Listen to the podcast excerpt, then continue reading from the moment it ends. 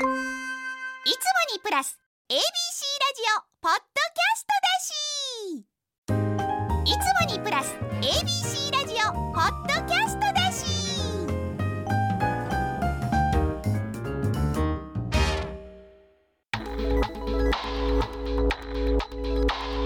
AM 一ゼロゼロ FM 九三三 ABC ラジオ今村翔吾。山崎れなの言って聞かせて。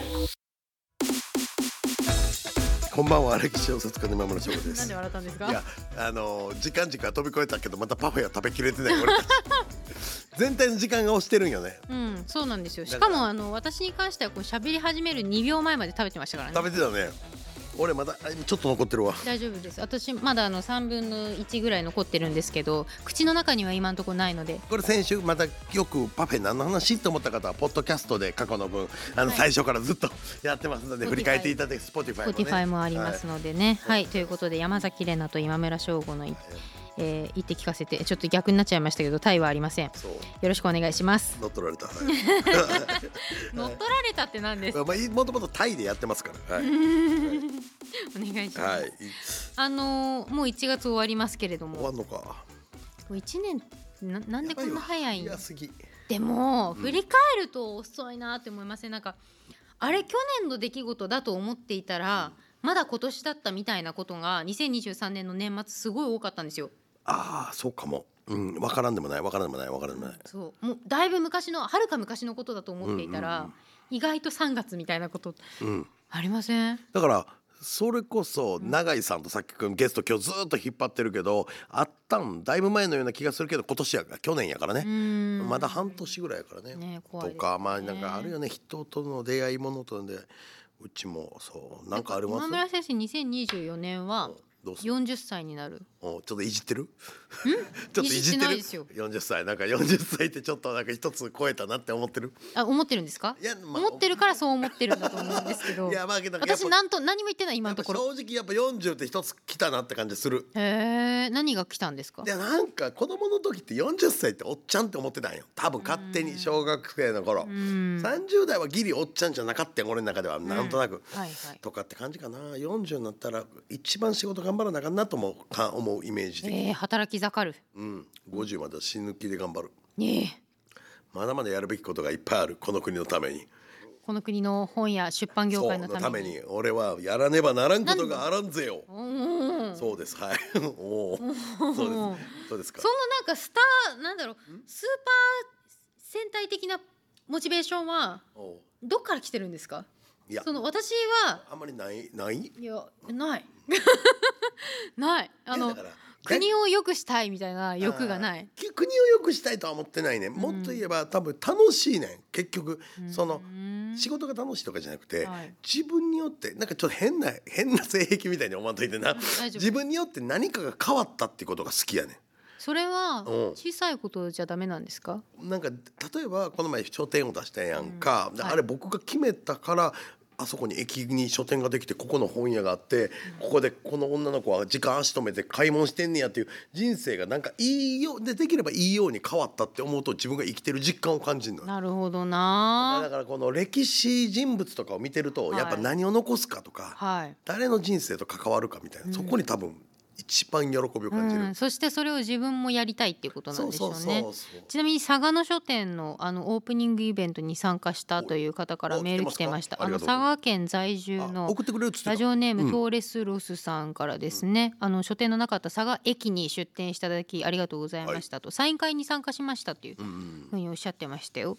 であと熊本県ラジオネーム梅みかんさんからも、あ知ってる。佐賀の書店の開店おめでとうございます。そうそうトークショー並びにサイン会楽しませていただきましたと。で私自身割と本屋さんに行く方だとは思うんですが、書店数がこんなにも減ってるということをトークショーで知って驚きましたと。はい。佐賀の書店駅にある書店なので学生時代電車までの待ち時間に、まあ、本屋さん立ち寄ったりとか参考書を買いに行ったりとかしたことを思い出して懐かしくなりましたというふうにいただいてましたよ。うん。確かにうちの実家の最寄り駅はい。もう1階と1階のちょっと狭めのスペースと2階ほとんどのフロアのほとんどを使ったスペースで昔本屋さんあったんですけどお今ないんですよ。2階は多分空きのテナントになってて1階はホットモットが入ったんですよね。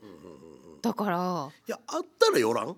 そうあったらよあったら寄るんよ。そうやね。なかったら寄らんっていうかそのちょっと別のとこまで行ってまでっていうすはい。らないっていう層もいるのはいいててやっぱり僕は日々の生活の動線の中にあるっていうのはすごい重要なんかなって思ってますえでもやっぱりその本屋さんってまあ日本の本屋さんってまあ続く方だっていうふうに韓国の作家さんが以前こう対談したらおっしゃってたんですけど、まあ、10年とか11年12年って続いてる本屋さんが韓国は珍しいっていうふうにおっしゃってて、まあ、もっと早いスペペースで。まあ、やっぱり経営がうまくいかなくて潰れちゃったりとかするんですって。だから大きいチェーンみたいなところとまたやり方が違うってことなんですかね？小売りみそたいな。れとただだからこそ韓国はこの数年で政府が文化とかを残すために政府主導で書店を残す活動に予算を振ってきてるんよね。日本はまあこれはないんで、まあ要はなすがままって感じですね。だから今確かに今おっしゃったようにだいぶ長く息長くやってた方だと思うんだけどどっちかっていうとね成り立ち的に自分の土地でやってる書店さんとかが多いから多分息長いのもあるかも。あのいわゆるその賃貸じゃなくて、はいうん昔のそのタバコ屋さんとか、まあ、郵便局とかも実は成り立ちそうやねんけど、そういう形でやってる方が多いんかもしれん町の書店って。本。屋さんってやっぱり在庫抱える仕事じゃないですか。そこも難しいですよね。そうだからスタートしようと思ったら普通飲食店とかやったら、まあ、あとはねもう物にもよるよ。物にもよるけど大体1,000万円あればできたりスモールスタートできんねんけど500万とかでもできんねんけど書店はやっぱりまあぶっちゃけ3,000万ぐらいはいるんかなっていう感じ、スモールスタートって呼ばれる中でも2,3,000万ぐらい2,000万ぐらいいるかなっていう。だから最近えっとどこだっけな信頼だかななんか世田谷区東京の世田谷区の方の本屋さんでその韓国の作家さんと対談したんですけどそこの本屋さんとかまあコンセプトというかその新刊を置かないはいはい。でその本屋さんのその書店員さんが本当に好きな本とその本にまあなんだろう付属するというか類似するようなジャンルの関連の本とかを置いていくみたいなそういう感じでやられてたんですけどだからもうい一冊い一冊しかないっていう感じですよねでも。需要ってそういう本屋もあってもいいと思うんよ。なんかあのこんなん言ったら作家に怒られてたけど出版点数がちょっと多すぎて日本は、ああなるほど。うん、毎日のように山ほど本が送られてきて、はい。まあ、きまあぶっちゃけ段ボールが開かれへんまま返品されることもある。出版点数も多いじゃあなんで出版点数が多いんかっつったら出版社はまあよく聞くかもしれないけど自転車操業で出版しないと新しくお金が入ってこない。となるといっぱいこう本屋がいあのまあこう行ったり来たり本がする、すると物流費がかさむみたいな。この全部のマイナスが今出版業界を苦しめているのでっていうことですね。これが何とかすると。そう。立ち上がった。そう。いややるよ。今村翔吾氏うん。40歳。そう。お。これなんかどこ誰かドキュメンタリーやってくれへんかね？え情熱大陸とかついてないんですか？いやなんかね MBS ずっと撮ってくれてたよ。なんか前、うん。使ってくれるかどうか知らんけどね。あそういうパターンあるんですか？わ？からない。一番美味しいタイミングで出すとかじゃないんですか？もう？かもしれんね。ここが僕のもあの前言ってたやつやりたいしね。アナザースカイ。うん。やけどなんだろう。まあせっかく乗りかかった船やし俺もとことんやろうかなと思ってる。他のことはできへんけどこの出版業界はもう俺に任せとけぐらいのつもりでやるかなっていう。うーん。もうやるしかないわな。もう弾けへんわ。うん。うん。こう撃たれて死ぬみたいな龍馬みたいにならへん限り頑張るわ確かに。え恨まれてないですか？誰かにい？やぶっちゃけ言っていいのこれ恨まれるというかあのねもう言うよもうど公共の電波に載せて出版界は闇が深いまだまだ。うんんまあいろいろ解決しないといけない問題がある。ろんな利権みたいなものもあるうん正直。そうか。今回の佐賀の書店でも若干それは感じた。うーん。うんで僕らみたいなやっぱこう派手がましく僕がやっていく温度取る人間っていうのは今まで既存の利権的なところからしたら面白くなかったり恐怖を覚えたりするみたいっていうのはあるだから決して僕はこの世界は綺麗だと言いたくないまあどこの業界も別に綺麗じゃないです。そうそうそうただやっぱりわ頑張りたいっていう層が結構苦しい業界の割に多いのは事実なんで、そこがこう入ってこれるようなぐらいの風穴だけは開けたい。やっぱその苦しい業界って分かっているのにもかかわらずそれでも入ってくる人たちが、まあ、若い人でもいるっていうことはやっぱそれなりにその本というものに対するあ愛情であったりだとか、まあ、感謝であったりだとかっていうところが回ってるわけじゃない。愛持って入ってくるのに幻滅されへんように俺がまあ俺はもう綺麗にするじゃないけど信長みたいにちょっと恨まれてもやるべきことはやるみたいなあ。ぐらいの。あら松平定信清清き一票をお願いはい。わからないですけどまあ僕はまあその構えでいますよ。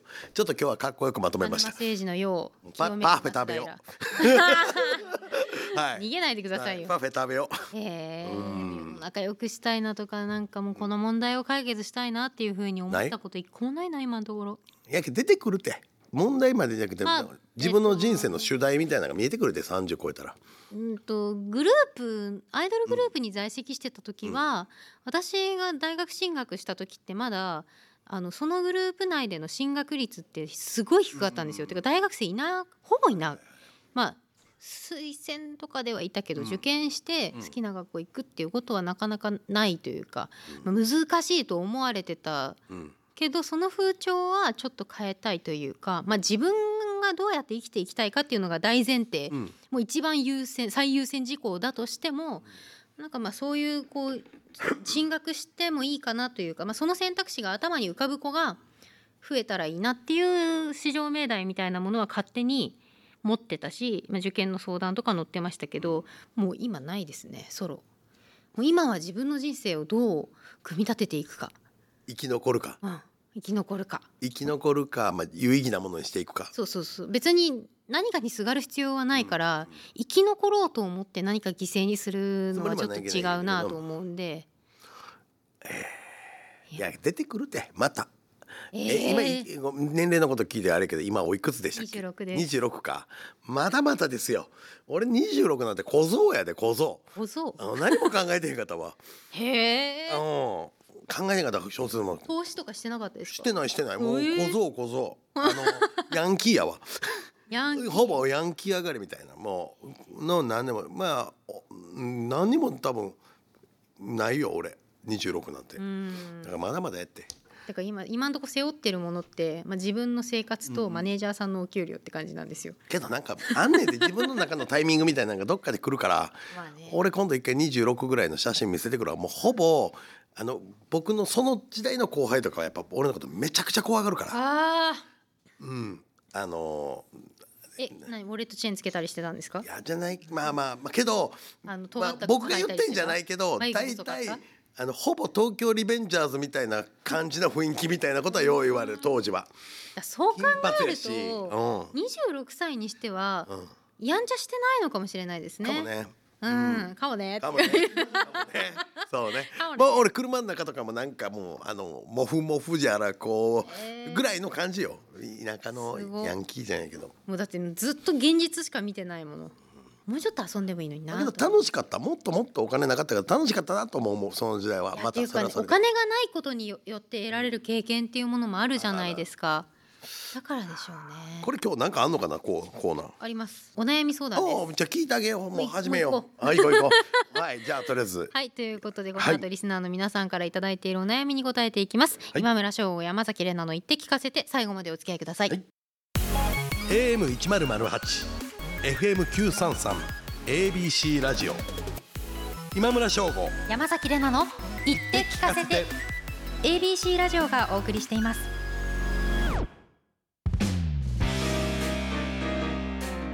AM 一0 0 8 FM 九三三 ABC ラジオがお送りしている今村翔吾山崎怜奈の言って聞かせてここからはものは相談です。このコーナーリスナーの皆さんのお悩みを聞いて相談に私たちが答えていきたいなと思っています。あのさっきカサカサカサカサ音がしてたかもしれませんけどパフェ食べ終わりました？ついに食べ終わりあました。無事？最強にうまかった。綺麗に食べましたねまた。これはもう最高でした朝子結構さん甘いものいける口？むしろ好きやね。俺ねしかも9月から甘いもん立ってたんよ。え？そうやね。え？そうやね。何今解禁したんですか？俺5キロぐらい落としてんねん多分9あ月からで言うと。そうだダイエットしてるっておっしゃってたわ。でこれやろ。最強にうまかったわ。俺しかも今日何も食ってないからもう最強もうもううまさが7倍ぐらいになってると思う。血糖値やばい上がってるじゃないもうですか。目尻から涙出るぐらいうまかったもんマジででここからまたちょっと甘いもの立っていただいて。そうそう朝子さん、はいありがとうございました。本当に美味しかったです、はい。一回店行きます。朝子さんですよね。朝子さんありがとうございます。お仕事で出されたらしょうがないから食べるっていうね。美味しかった。わ じゃあちょっとまた夕方のうん。ニュース番組とかではい甘いもの出てくればいいはない。ということも願いつつですね、えー質問届いてます。徳島県ラジオネーム北条さんからです小学校5年生の息子が大の歴史好きです、ほうほうほう他の教科はあまり勉強してくれませんが歴史なら何時間でも机に向かってくれます、うん。将来の夢を聞くと学校で歴史の先生になるか歴史を研究する人になるかで悩んでいるようです。それぞれ良さがあると思いますが私は無知でうまく伝えられません。お二人から見てそれぞれの良さを教えてください。息子と一緒に聞きますと。なるほどな。子供はど歴史の何が好きなんやろな。いやそう。結構そこ重要ね重要わかります、うん。まあ、もっと具体的に説うん明で言うしていただいて。と歴史の研究っていう意味で言うと、はい。はい。一瞬がっかりすんねん多分。そのいわゆる僕たちが小説とかで書いたりアニメで書いたりゲームで書いてるちょっとファンタジーとまでは言わないけど歴史の逸話とかじゃなくて本当に資料に淡々と当たっていく作業なんよね歴史学って。だ。からやっぱ地道ですよねそう地道だからそのなんかな織田信長がどうとかそんなんじゃないんよね。うんでもそれを乗り越えて本当に好きだって言えるんやったら本当に好きでその学問行った方がいいんだけど、なんだろう結構い一定数私学科に入った人間の半数ぐらいは結構残念がある人多いよ。ていうかまあ結局人間が紡いできているものなのでそんなに人間がとんでもなくびっくりするような出来事って起きなくて大体全部因果応報なんですよ。必ず何かしらのもう筋が通っている理屈があってその上に成り立ってるからこそ別にそんな世紀の大発見誰も予想しませんでしたみたいなまあまああんまないよね。ない。まあ自分に当たることもあんまないあしん。まりない。おいくつだったっけお子お子さん。小学校5年5生年生か。うん。俺が本読み出した頃やな。難しいですでよこれ学校も普通に教科書に沿って脱線してる先生とかにあの子供の話は喜んでもらえるよ。でも言うても教科書通りやんか、うん。俺がおすすめするのは歴史小説家です多分それ俺が思ってる歴史好きの子やねんったら歴史小説家になったらいいわあなたの思う想像通りに、書けるから。うん。本。だから調べるのも好きだったら。そう。だから歴史のせんあの学校の先生やりながら歴史の小説家目指すとかが最高かも。なるほどな。漫画家とか、まあ、映画うまいやったら漫画家とか。死ぬほど忙しいと思いますけどね学校の先生。うんそうやね。だからそこ難しいけど、うん。まあだからこっち側を目標に選んで別の、まあ、仕事そのバランスライフバワークバランスが取れるような仕事を選んで小説家目指すとかもありやと思う、ん。僕が思ってる歴史小説歴史好きやねんやったら絶対小説家の方がいいと思う。ん。う、うん、自分のあなたの思う通りやで。想像した妄想の通りやで、うん。うん、小5やろ？今11歳か。はい。俺のその29した。11歳かうん、20年後に新人賞デビューしたら俺60歳か。まあなんかやってるかもよ。いやてか歴史の先生大変だよな。なんか教え方上手な先生の話は一生聞いてられたけど教科書の文字面を追っていくだけの先生の話って本当になんかね睡眠導入の子守歌にしか聞こえなくて。多分めっちゃそうやね。寝てましたもんつまんなくて。一回なんかここで俺がこうみんなが苦手と思ってるなんか例えば関ヶ原の戦いとかさうん。有名やけどさいまいちピンとこういやもう俺が面白くここで5分もらって5分で紹介するとかどう？んうんうんうできる限り分かりやすく話すわ。まああとあのーオリエンタルラジオの中田敦彦さんとかみたいな感じで。じ。さらに5分とか絞って用意スタートでやれば大体伝えられるかなっていう。だからまあ俺の歴史小説書いて俺の年に直木賞取ってくれよ。ほんじゃ俺選考員やってたらおもろいや今村先生のラジオで書き出しましたとか言って俺64とかやからやってる可能性ゼロではないよ、うん。はい。じゃあ続いてお願いします。僕行きましょうか。はい。神奈川県ラジオネームイカチャイナさん。最近父親かっこ67歳の SNS を偶然見つけてしまいました香ばしい感じがするね。芸能人の投稿にリップを飛ばしているのは100歩譲っていいのですが、ニュースサイトのアカウントにもリップを飛ばしたりしています。批判的なことはではないのかものでいいのかもしれませんがいつか暴走してしまいそうで怖いです。でもなんて注意すればいいのかそれとも注意することでもないお二人ならどうしますかっていう。なんか子供が見たら嫌かもな。やだ。なあ。やだ。うんニュースサイトの公式アカウントにリプ飛ばしてんのはちょっと見たくないかも。ああそう。親だったら。別にあのたそ,、うん。その辺の5 6 0代の方がやってる分には別に何とも思わないんですけど、うん。親がやってんのは嫌だかもな、やだな。まあ、親がやっててもいいけど見えないでほしかったですよね。うーんどうどうです、うんやだな。けど意外と裏の顔じゃないけど裏の顔というかまあ別に悪いことやってはるわけじゃないけど、うん。俺な昔これもああんまり詳しく言うと特定されちゃうからあんまりちょっと言いたくないねんけどパあのまだお金ない頃パソコンもらったことがあるのよな、こうそのその小説家になるためにパソコン買うそんなにお金もなくてもらったんよな。ほんでそれがまああるまあ結構年配の方やって中にすっげえまあエッチなもんがいっぱい入ってたんよ。そう。それがめちゃくちゃ真摯な人やってけどこれ勝手に消していいもんかどうかとかいろいろ迷って残してたんよ。ほんだらそれを当時付き合ってた彼女に見られて「これなんなん?」って言われて、けどね「ちゃうねん」って言いたかったけどその方が彼女のおじいちゃんやったよ。うわ俺はもう俺かぶったかぶったかぶった。もう言えへんかったから。本当にあった怖い話。そう。俺はもうかぶるしかないと思って。うん「いやごめん」みたいななんかもう目に入ったから保存してしもたって言った。でどうだったんですか？いやもう怒られたけどせめて守らなあかんなって思った。なんかもうこれはそうね。なんかもう一番きついやろうなって身内が一番きついやろうなと思ったからだからもう見ないであー。イカチャイナさん。あの気にしたらあかんわ。見たらきついて。うんだお父さんのアカウントだろうなっていうのが分かったけども見ない方がいいからブロックしよそうそうそうそう。う気にせんかったらいいよ。見なきゃいい別にそれこそ芸能人とかじゃないねんから炎上あの攻撃っつってもよっぽどじゃない限り、うん。あのさ訴えられることぐらいまで知らへんやろ分別持ってあると思うからうん。たまに見て。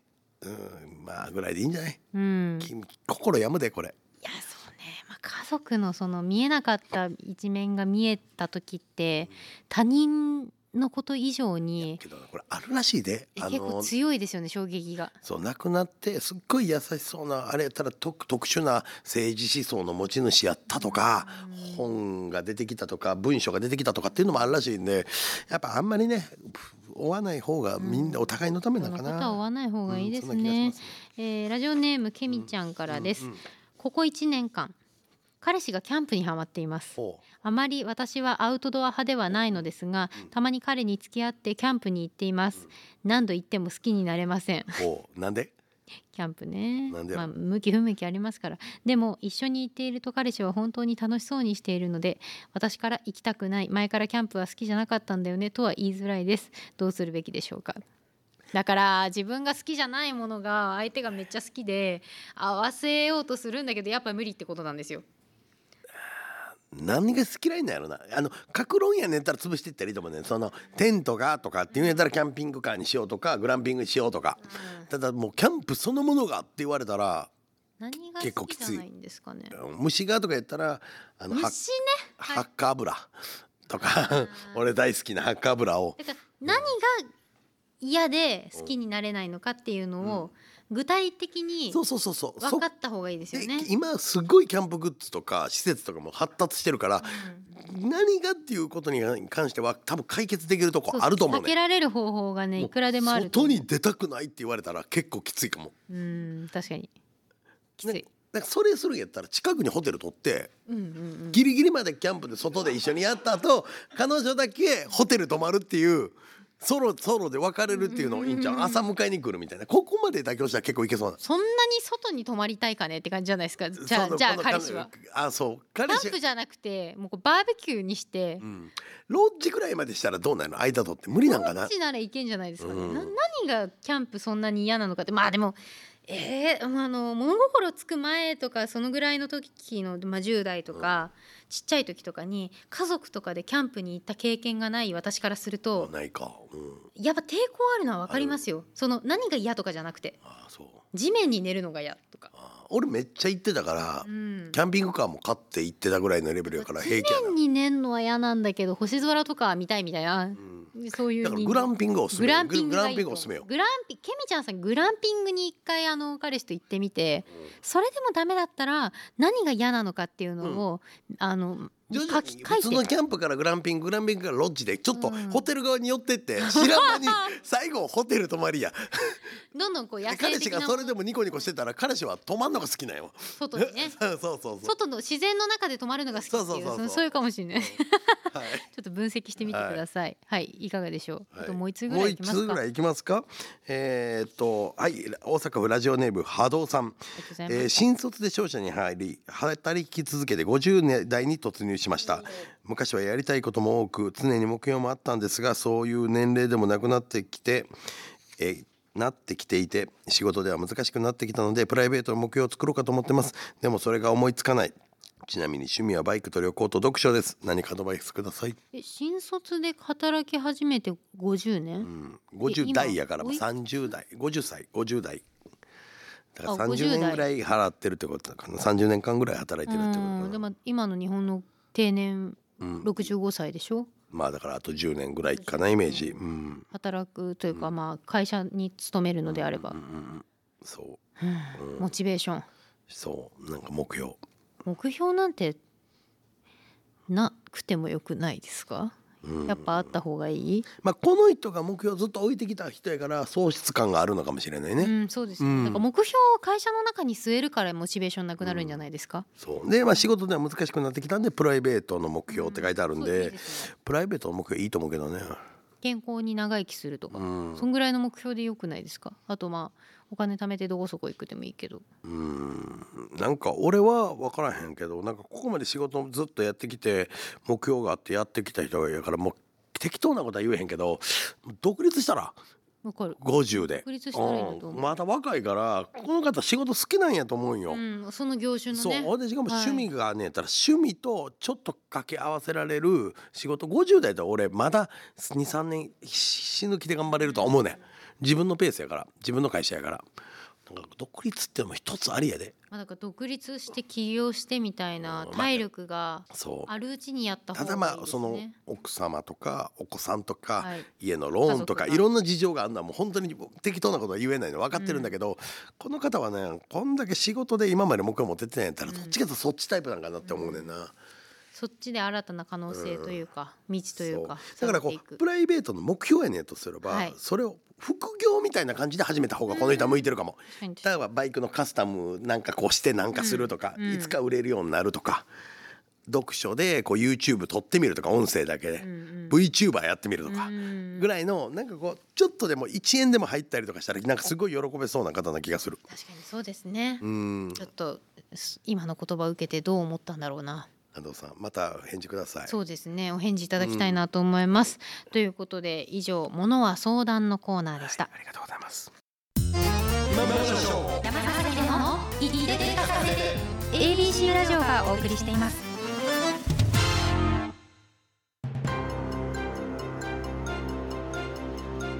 AM 一0 0 8 FM 九三三 ABC ラジオがお送りしている今村翔吾山崎怜奈の言って聞かせてエンディングのお時間です、お知らせお願いします。お知らせね、えー朝日新聞にて長官小説「ひとよ花よ」毎日連載中です。1月の末。さてどうなってるのか。主人公多聞丸はどこへ行くのか「ひとよ花よ」の意味は乞うご期待。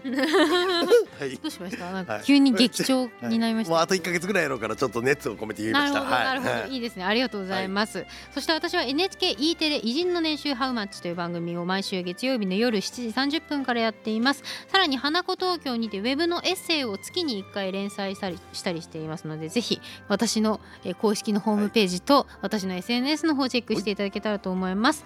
さらにこの番組 Spotify や Podcast でも過去の回すべて配信されています。そうなんだよ。大盤振る舞いえーメッセージ採用された方には、えー番組の特製のしおりをプレゼントします。こちら今村先生の著書百科とコラボしたバージョンになっていますので、どしどしお送りください。ということでここまでのお相手は今村翔吾と。山崎怜奈でした。お疲れ。ました。また来週。何言ってんねん俺は。また来週